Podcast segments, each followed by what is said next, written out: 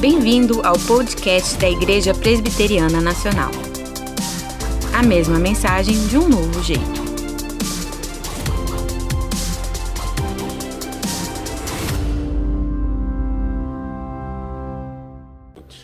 Vamos orar mais uma vez para a meditação na palavra do Senhor. Pai, obrigado por esse momento tão rico e especial da ceia do Senhor pela graça que o Senhor, ó oh Pai, transmite a cada uma de nossas vidas. Obrigado pela tua palavra, por essa riqueza. Nós iremos lê-la e meditar nela, e que nesta meditação, nesta leitura, o Senhor fale conosco, que recebamos da tua parte o alimento espiritual para a nossa alma, Pai. Sacia-nos a sede, a sede que temos de ti. E toma-nos nas tuas mãos, para a tua honra, para a tua glória e louvor Tu sabes que estou aqui, Pai, na tua inteira dependência. Usa-nos tão somente para a tua glória e prepare cada um de nossos corações para recebermos a porção que o Senhor tem preparado para cada um de nós. É a oração que te fazemos em o nome de Jesus. Amém. Amada igreja, hoje nós estamos dando uh, início a uma série de sermões nas bem-aventuranças ou no Sermão do Monte que Jesus proferiu aos seus discípulos. Se encontra no capítulo 5 de Mateus, capítulo 5, 6 e 7 de Mateus. Logo no início do capítulo 5, nós temos as famosas nove bem-aventuranças. Então, durante ah, os domingos pela manhã, a equipe pastoral da IPN estará expondo ah, o Sermão do Monte à igreja. Hoje nós vamos fazer a abertura, vamos ler juntos o verso de 1 a 3 do capítulo 5. Mateus capítulo 5, versículos de 1 a 3. Vamos ler a uma só voz? Vendo Jesus as multidões, subiu ao monte e, como se assentasse, aproximaram-se os seus discípulos e ele passou a ensiná-los, dizendo: Bem-aventurados os humildes de espírito, porque deles é o reino dos céus. Bem-aventurados os humildes, e algumas versões traz bem-aventurados os pobres, conforme o doutor Lucas também.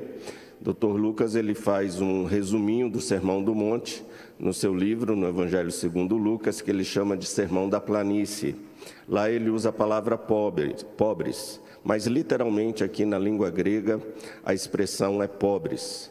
Nós temos, a princípio, duas formas importantes para lermos o Sermão do Monte: do início para o final e do final para o início. Quando nós lemos o Sermão do Monte do início para o final, nós observamos que depois das nove bem-aventuranças, ou seja, depois do versículo 12, que acaba as bem-aventuranças, a partir do versículo 13 até o final do Sermão do Monte, nós vamos ver que todo o desenvolvimento do capítulo 5, 6 e 7 é um desenvolvimento daquilo que encontramos nas nove bem-aventuranças. Então, nós vamos ver ao longo do Sermão do Monte essas nove bem-aventuranças sendo aplicadas à nossa vida de forma prática durante todo o restante do Sermão do Monte. Quem faz isso muito bem é o pastor Ivênio dos Santos, o pastor Batista, escreveu um livro muito interessante sobre o Sermão do Monte chamado Alma Nua. Ele faz esse exercício muito bem conosco. Então, essa é a primeira forma de lermos o Sermão do Monte. Depois de irmos do início para o final, aí nós vamos do final para o início. No final do Sermão do Monte, nós vemos Jesus falando dos dois caminhos: um caminho onde a porta é estreita e um caminho onde a porta é larga. E ele usa a figura de uma casa que está fundamentada na areia e uma casa que está fundamentada na rocha. É interessante porque o Sermão do Monte, ele vai nos falar sobre os dois fundamentos.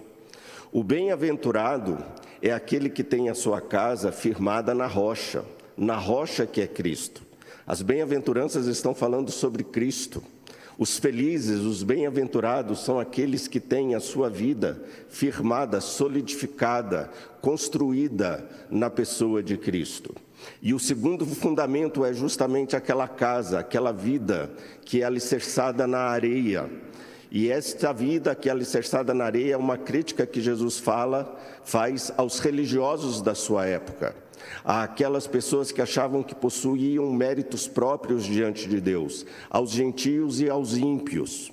Esses são aqueles que entram pela porta larga, e os bem-aventurados são aqueles que entram pela porta estreita. Tendo isto em vista, nós temos uma visão muito interessante do Sermão do Monte, do início para o final, no desenvolvimento das qualidades das bem-aventuranças, e do final para o início, sempre notando quem é que tem a sua vida firmada na areia e quem é que tem a sua vida firmada na rocha. Isso posto rapidamente, um comentário dos dois primeiros versículos, nos fala que, vendo Jesus as multidões, os judeus não se importavam com as multidões. Os judeus eram elitistas. E ao contrário dos judeus, Jesus se importa com as multidões. Jesus se importa com o povo. Jesus ele não dá atenção apenas a uma elite, a um pequeno grupo de pessoas, mas Jesus também dá importância à multidão. E nos diz que vendo Jesus a multidão, ou seja, prestando atenção, dando atenção à multidão, indo de encontro às suas necessidades, ele sobe ao monte. Jesus poderia pregar esse sermão na sinagoga ou poderia pregar esse sermão no templo, mas ele não escolhe nem a sinagoga nem o templo, mas ele sacraliza um lugar, um espaço público, como um monte, para ali pregar o seu sermão. Aonde Jesus está, aonde a presença de Deus está, ali é um lugar santo, ali é uma catedral divina, ali é um lugar onde podemos comungar com Deus e ouvir a sua voz. Obviamente que o autor, o evangelista Mateus, ele está fazendo um paralelo com Moisés, que sobe ao monte, recebe a lei e dá ao povo. A mesma coisa acontece aqui. Jesus é o novo Moisés que sobe ao monte e dá a lei ao povo. A lei verdadeira do Antigo Testamento, porque a lei que o povo ouvia à época de Jesus era a lei dos anciãos do Talmud e não realmente do Antigo Testamento. Era a tradição oral dos homens. Por isso, Jesus volta novamente no Sermão do Monte a mostrar para o povo o que é a lei que Deus deu no Antigo Testamento. Então, assim como Moisés, ele sobe ao monte e dá a lei para o povo, dá a lei para os seus discípulos. E nos diz ainda o verso 1: como se assentasse. Essa aqui é uma figura do Antigo Testamento. Quando Jesus se assenta, é quando o rabino se assentava para dar um grande ensinamento ao seu povo, ao público. Então, quando Jesus se assenta, ele está se comportando como um rabino, como um mestre que ele realmente era, e a partir de então ele vai dar um grande ensinamento, uma grande lição aos seus ouvintes. Esse costume que nós temos vem da sinagoga. Ao lermos a palavra de Deus, nós pedimos, vamos ficar em pé para lermos as Escrituras. Era assim que acontecia na sinagoga. Então ficamos em pé e lemos as Escrituras. Aí depois de lermos as Escrituras, vocês encontram isso em Lucas 4, quando Jesus entra na sinagoga, lê o livro de Isaías e fala: hoje se cumpriu essa Escritura, ele falando dele mesmo. Aí depois o chefe da sinagoga, ou quem está dirigindo na sinagoga, manda o povo se assentar. No momento que o povo se assenta, quem leu a Escritura também se assenta. Ele vai explicar as Escrituras. O que, que Jesus está fazendo aqui? Como um rabino, ele se assenta e passa a explicar a verdadeira lei de Deus ao povo. E aí então nos diz o verso 12, 2: Então ele passou a ensiná-los, dizendo: Bem-aventurados pobres de espírito, porque dos tais é o reino dos céus. A palavra rabi aparece umas 40 vezes a respeito de Jesus. E sempre que Jesus falava, Jesus ensinava. A pregação de Jesus era um verdadeiro ensino, e o ensino de Jesus era uma verdadeira pregação. Com isso, nós lembramos de Martinho Lutero. Martinho Lutero, quando dava aula na Universidade de Wittenberg, ele pregava. e quando ele dava os seus sermões na catedral, ele ensinava. Tanto o ensino como a pregação, elas andam juntas. E é interessante porque vemos isso de forma muito clara na pessoa do Senhor Jesus. O Sermão do Monte, portanto, irmãos, é uma cartilha da ética do reino que nos apresenta os meios pelos quais um discípulo vai ter na sua vida as mesmas características do seu mestre. O Sermão do Monte não nos apresenta regrinhas, mandamentos para que nós os cumpramos, mas o Sermão do Monte nos fala de um relacionamento com o Senhor Jesus. Não é um relacionamento com a Torá, não é um relacionamento com a lei em si, mas é um relacionamento com o Senhor Jesus. Na época de Jesus, nós tínhamos as escolas de filosofia e tínhamos as escolas de teologia, as escolas rabínicas. E quando se fala de mestre de rabino, eles sabiam muito bem o que isso significava. Quando um discípulo entrava para a escola de um mestre, a ideia desse discípulo em relação a um discípulo daquele mestre é: ele tinha que comer a comida do mestre, andar como o mestre comia, dormir como o mestre dormia, falar como o mestre falava, ter as mesmas ideias que o mestre tinha, pensar como o mestre pensava. Ou seja, a ideia era que o discípulo deveria de ser igualzinho ao seu mestre. A mesma coisa acontecia nas escolas filosóficas de Platão, de Aristóteles e de vários outros filósofos também na época de Jesus. O discípulo ele era transformado a, naquilo que o mestre ela era, mas para isso precisava ver o que? Convivência. Eu nunca vou me parecer com alguém com quem eu não convivo. Eu nunca vou me parecer com alguém com quem eu não tenho intimidade. Eu morei em muitas cidades aqui do Brasil meu pai era pastor e cada época ele estava numa igreja é, diferente. Eu me lembro que quando saímos de Belo Horizonte falando uai, falando tinindo, etc. e tal, e de Minas Gerais nós fomos para o Rio de Janeiro e numa cidade do Rio de Janeiro e ali as pessoas já falavam: ah, você é mineiro. A nossa pronúncia denunciava que nós éramos mineiros. E depois ali do estado do Rio de Janeiro, nós voltamos para Minas e depois de Minas fomos para o Rio Grande do Sul. Aí era tu, tchê, guri, guria, etc e tal. Do Rio Grande do Sul fomos para São Paulo. E aí o que, que acontece? Lá eles falam, ah, você é gaúcho, etc e tal, aquela coisa toda. De São Paulo viemos para Brasília. Ah, você é do interior? Sim, sou do interior. Bem, ah, o que, que acontece? O convívio faz com que nós tomemos as, as feições daquele meio aonde nós nos encontramos. Assim foi com Pedro. Quando Pedro abriu a boca, quando perguntaram: Você é discípulo de Jesus? Aí ele não teve como escapar. Quando ele abriu a boca, ele se denunciou, porque falava como Galileu. Nós não nos parecemos com quem nós não convivemos. A ideia é que aqui Jesus ele é o mestre e os discípulos precisam conviver com esse mestre a fim de aprender dele e ser como ele. Portanto, aqui o Sermão do Monte inicia nos mostrando o que é o Evangelho, o que esse Evangelho requer de nós. É uma mensagem aos convertidos, é uma mensagem à Igreja de Jesus, Trata-se de uma experiência a ser vivida no reino de Deus. Não é para alguém que ainda vai entrar no reino de Deus, mas é para alguém que já está no reino de Deus. Portanto, é uma mensagem aos convertidos e não àqueles que ainda vão se converter. É muito mais do que uma lei, mas é uma experiência de vida. Então, vamos pensar aqui propriamente no sermão em si. Bem-aventurados os pobres Felizes os pobres. Então vamos falar nesta manhã sobre a felicidade do pobre de espírito. Isso é importante.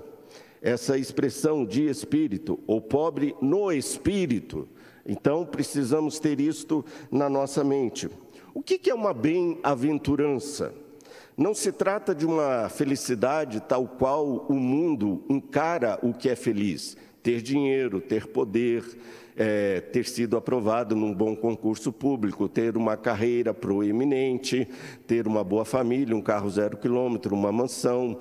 a felicidade, ter sucesso na vida, ter um PhD, etc e tal, tudo isso que o mundo encara como felicidade não é aquilo que a palavra de Deus encara como felicidade. Há uma contracultura, há uma inversão a, a, coisa anda de forma contrária, porque aqui no Sermão do Monte, o feliz é o pobre, o feliz é o que chora, o feliz é o que é manso, o feliz é justamente aquele que é misericordioso, o feliz é aquele que tem um coração puro, inocente, o feliz é aquele que é pacificador, que promove a paz, o feliz é aquele que é perseguido por causa da justiça. Então, observem que a felicidade aqui não é a mesma felicidade do mundo, não é uma felicidade circunstancial ou que diz respeito a um sentimento.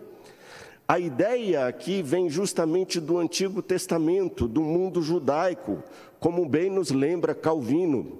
Calvino escreveu um livrinho muito interessante sobre o Sermão do Monte chamado Beatitudes. Uma das traduções para bem-aventurado é beatitude beatitude ou beatos, conhece a palavra beatos? É o bendito. São os pobres, benditos são os pobres. E Calvino nos lembra nesse livro que ele escreveu, um livro, são sermões de Calvino sobre o sermão ah, do monte, ele une esse, essa bem-aventurança com a bem-aventurança dos que choram. E os dois eles chamam de ah, a felicidade dos quebrantados, os pobres e os que choram. E Calvino nos lembra que a ideia aqui vem justamente do mundo judaico. A palavra Esher é a palavra bem-aventurado. Nós vamos encontrar no Antigo Testamento, a partir da abertura dos Salmos, bem-aventurado é o homem que anda nos caminhos do Senhor. Então vejam que nós temos muitas expressões de bem-aventurado no Antigo Testamento, e essa expressão lá no Antigo Testamento é Esher ou em algumas partes da Bíblia também aparece a palavra Barack, Barack Obama. Lembram do Barack Obama? A palavra Barack na língua hebraica é abençoado, que também nos traz a ideia mais forte, que é o caso aqui da palavra Esher. Esher, na verdade, é aquilo que nós passamos a sentir a partir do relacionamento correto que nós temos com Deus. Olha que coisa interessante. Esher é a verdadeira paz que nós só encontramos em Jesus, em Deus. Esher é mais do que feliz, é uma plena realização, é uma plena satisfação, é uma pessoa que está plenamente satisfeita, ela está completa, é uma pessoa que tem o completo favor de Deus, é alguém verdadeiramente abençoado por Deus. Essa é a ideia do bem-aventurado. E quem é o bem-aventurado aqui no Sermão do Monte, igreja? O bem-aventurado aqui no Sermão do Monte é Jesus. A bem-aventurança é Jesus, nos diz o pastor Glenn, num livro muito interessante que ele escreveu, Crucificando a Moralidade. Outro livro muito bom sobre o Sermão do Monte. E ele usa aqui a expressão Macários. Bem-aventurado aqui é Jesus. Na língua hebraica seria o Esher, que eu acabei de dizer para vocês. Mas olha que interessante. Na língua grega, em que o Evangelho de Mateus foi escrito, a palavra bem-aventurança é Macários. E essa palavra Macários, a gente fala assim, por que, que eles usaram essa palavra Macários? Os judeus entenderam e os gregos entenderam mais ainda o que era Macários. Porque Macários era a expressão que se usava para se referir à felicidade dos deuses. Era a expressão que se usava para se referir à felicidade dos deuses gregos. Dr. Dallas Willard, no livro dele, Conspiração Divina, que ele faz uma reflexão sobre o Sermão do Monte, ele nos chama a atenção para esta particularidade. Quem é que é de fato verdadeiramente feliz? Aonde é que está verdadeiramente a felicidade? Não nos deuses gregos, mas no Deus dos deuses, no Senhor Jesus, o Kyrios, o verdadeiro Deus que é Jesus. Nele encontramos de fato a verdadeira felicidade. Jesus é Deus. Ele é verdadeiramente feliz, bem-aventurado. E tão somente nele nós vamos encontrar a felicidade. A felicidade do pobre. A palavra pobre aqui não é simplesmente aquele que tem um trabalho simplesinho, ganha pouco dinheiro ou alguma coisa do tipo. É o pobre de espírito, mas também é o pobre, aquele destituído de tudo e de qualquer coisa. O pobre aqui não é aquele que ganha pouco, não, não é aquele que é mal assalariado, não é aquele que ganha menos do que a metade de um salário mínimo. O pobre aqui é aquele que não trabalha, não tem condições de trabalho, não tem trabalho, não tem renda, ele não ganha nada. E porque ele não tem renda, ele não ganha nada, ele depende do outro para tudo. O pobre aqui é o mendigo. O pobre aqui é aquela pessoa completamente dependente, aquela pessoa que por completo depende do outro para que ela possa comer, para que ela possa viver. Essa é a ideia da palavra pobre aqui. Martinho Lutero, também por sua vez, esse nosso querido irmão reformado, ele escreveu um comentário sobre o Sermão do Monte, muito é, interessante. E Martinho Lutero, ele coloca no seu comentário do Sermão do Monte que de início Jesus agride mais uma vez os fariseus e os judeus. Porque para os judeus, o bem-aventurado era o rico. Se ele era rico, ele era um abençoado de Deus. Se ele era rico, ele era um bem-aventurado. E aqui Jesus começa dizendo: Olha, o bem-aventurado, vocês judeus que estão me ouvindo, fariseus, teólogos, o bem-aventurado não é o rico. O bem-aventurado é o pobre, isso nos faz lembrar do rico e do Lázaro. Para os judeus, o rico já estava no céu, de tão rico que era. E Lázaro, coberto de chagas, de doenças, naquela miséria toda, já estava condenado ao inferno por causa da sua situação aqui na terra e neste mundo. E a parábola nos mostra o contrário: quando o rico morre, ele vai para o inferno, e quando Lázaro morre, ele vai justamente para o céu. E a palavra pobre aqui, ela é muito interessante porque na língua grega ela se deriva de um verbo que quer dizer agachar-se, encolher-se, daí da ideia do mendigo, daquele que está agachado, pedindo esmolas. Por isso que Martinho Lutero fala que todos nós somos mendigos de Deus, somos completamente carentes de Deus, pobres espiritualmente aqueles que não têm absolutamente nada e necessitam de absolutamente tudo, como o rei Davi. Por isso que a gente fala pobres de espírito. O rei Davi era rico, o rei Davi tinha muita riqueza, o rei Davi tinha homens sobre o seu domínio, tinha glória, tinha poder. Mas lá no Salmo 40, verso 17, e também no Salmo 70, versículo 5, o rei Davi diz assim: Eu sou pobre e necessitado, porém o Senhor cuida de mim. Jesus ele não veio para os sãos, para os que se acham sãos, curados, saudáveis. Ele veio para os doentes.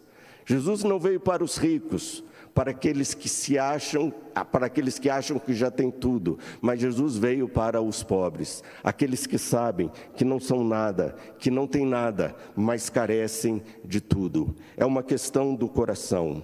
Onde é que está o nosso coração?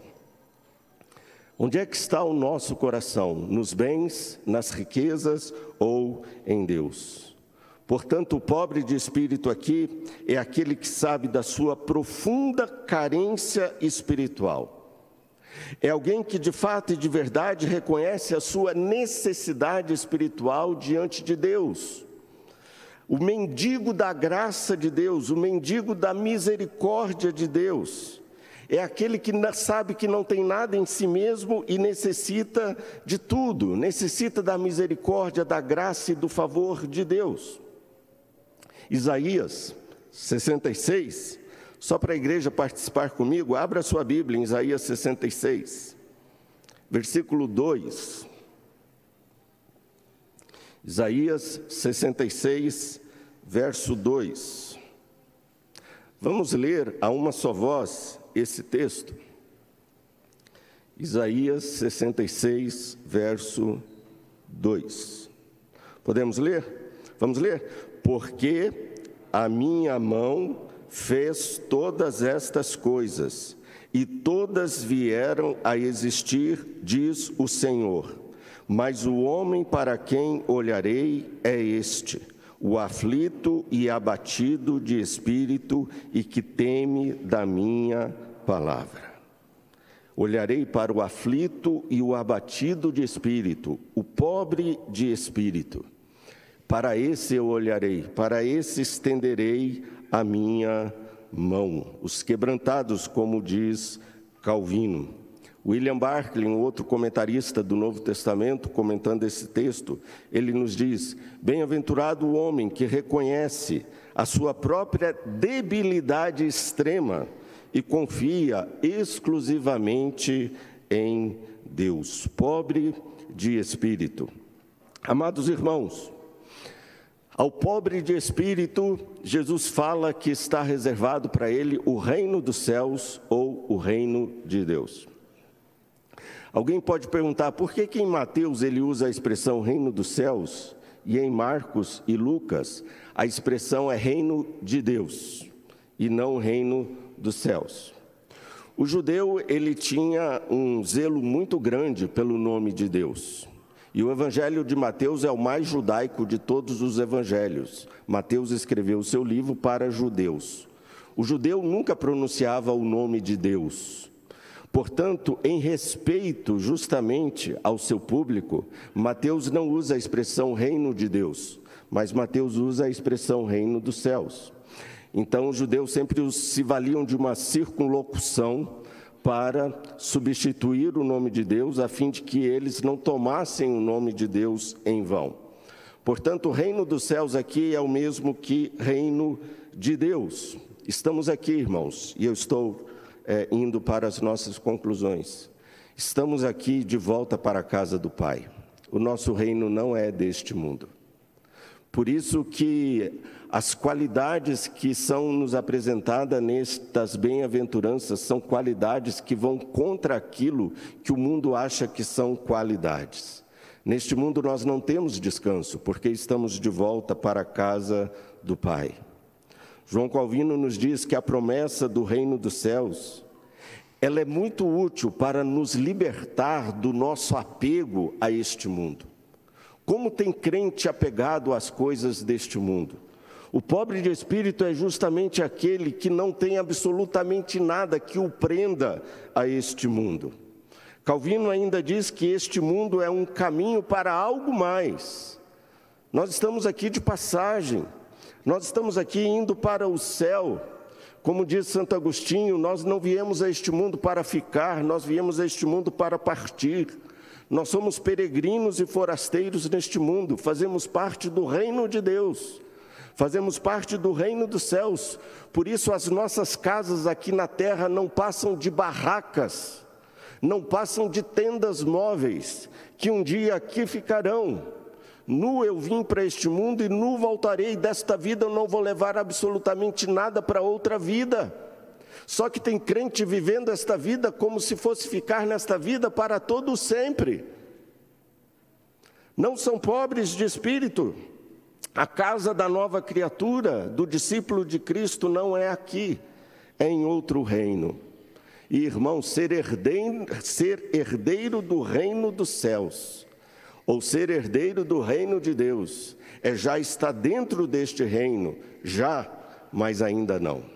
Já fazemos parte deste reino, mas ele um dia virá na sua forma plena, quando Jesus vier na segunda vez, e aí terra e céu se confundirão, serão uma coisa só, e habitaremos na terra, no novo céu e na nova terra para todo sempre. Nosso querido escritor C.S. Lewis nos diz que nós fomos feitos para o céu e a nossa felicidade, a nossa bem-aventurança, ela só será completa quando de fato lá estivermos. E igreja, ser herdeiro do reino de Deus não é pouca coisa não. ser herdeiro do reino de Deus não é pouca coisa não. É muita coisa, é muita graça, é muito favor de Deus. Isso não são habilidades naturais que nós temos, é algo que Deus nos dá. Essa dependência, esse senso de que nós não somos absolutamente nada diante de Deus. E veja como que o reino de Deus é para os pobres. A nossa entrada no reino de Deus custou o preço do sangue de Jesus, um preço muito alto. Um preço tão alto que homem nenhum poderia pagar. Se não existe homem nenhum que possa pagar o preço para ele entrar no reino de Deus, é porque ele é pobre. É porque ele é pobre. E ele é tão pobre que Jesus teve que pagar o preço, porque o preço é tão alto que não há homem rico o suficiente no mundo capaz de pagar a dívida que ele tem para com Deus, a fim de que ele faça parte do reino de Deus. Então, concluindo, o nosso tempo já está avançado. À luz desse sermão, igreja, o que eu e você devemos ser. O mundo pós-moderno, este mundo que eu e você vivemos, que os nossos adolescentes vivem e ouvem nas escolas, em algumas escolas de psicologia, inclusive, seja você mesmo. Não dê atenção para que o outro espera que você seja, seja você mesmo. Seja autêntico, não se importe com o outro. O importante é você ser o que você quer ser e acabou. Ninguém tem nada a ver com isso. É a sua verdade, é a sua vida. Ou seja, é uma existência em si mesmada. É uma existência egolátrica, narcisista, egoísta. E o mundo fala: seja assim, você será feliz.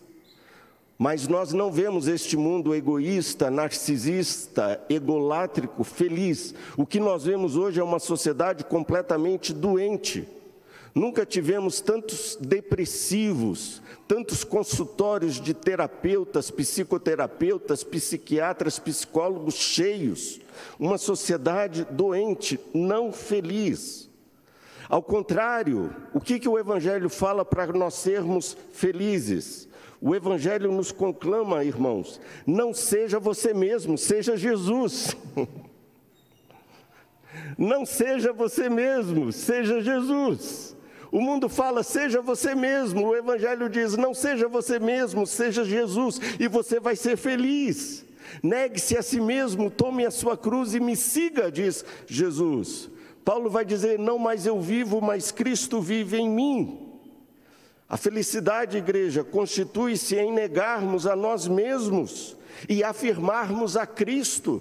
Nós viemos a este mundo não para sermos aquilo que gostaríamos que fôssemos, mas viemos a este mundo para sermos aquilo que Cristo é.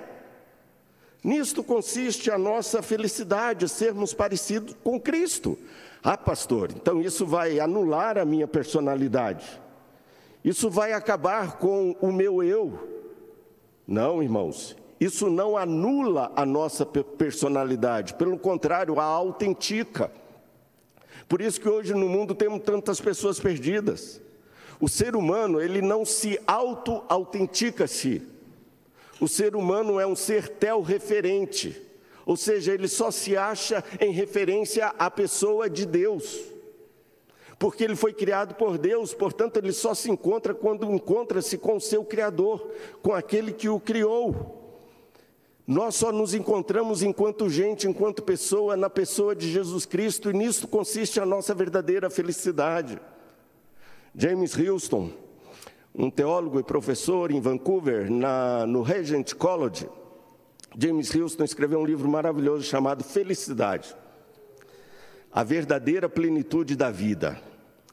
E nesse livro, James Houston, falando sobre isso, ele nos diz: Jesus não destrói a nossa pessoa, mas ele sempre a aprofunda, a intensifica.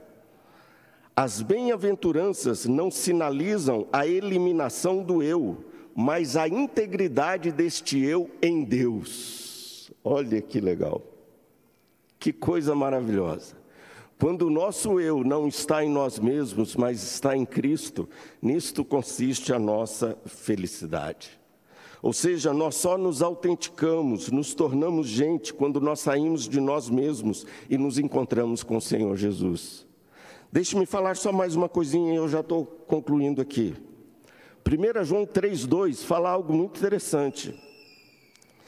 E eu termino com esse texto de 1 João 3,2. 1 João 3,2 fala que nós não somos aquilo para o que fomos feitos para ser, mas nós ainda haveremos de ser e seremos semelhantes àquilo que Ele é, Jesus é. Olha que interessante. Eu e você somos seres em construção e estamos sendo construídos e moldados para sermos a imagem e a semelhança de Jesus. Nós não fomos feitos para sermos o que nós somos, mas fomos feitos para sermos aquilo que Ele é.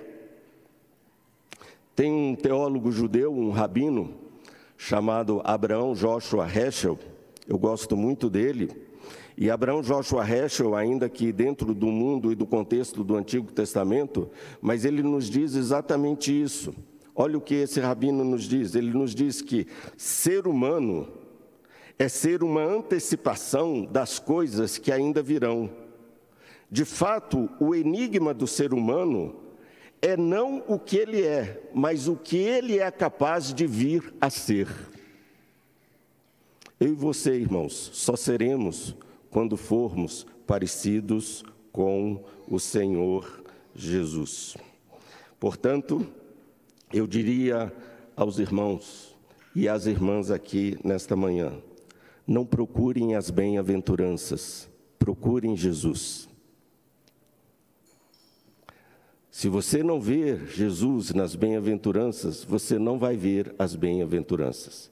Pastor Glenn, no livro dele, Crucificando a Moralidade, ele fala: não procure as bem-aventuranças, procure Jesus.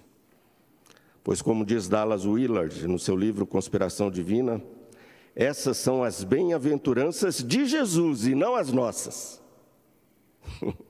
essas são as bem-aventuranças de Jesus e não as nossas. E eu termino, e aqui eu termino mesmo, estou igual Batista, né? Termino e nunca termino. Você quer ser feliz? Você quer ser um bem-aventurado? Você quer ser um beato, um baraque? Você quer ser feliz? Seja parecido com Jesus. Seja parecido com Jesus. E você será de fato e de verdade, verdadeiramente feliz. Que Deus nos abençoe, queridos, e nos edifique por meio da Sua palavra, hoje e sempre, em nome de Jesus. Amém.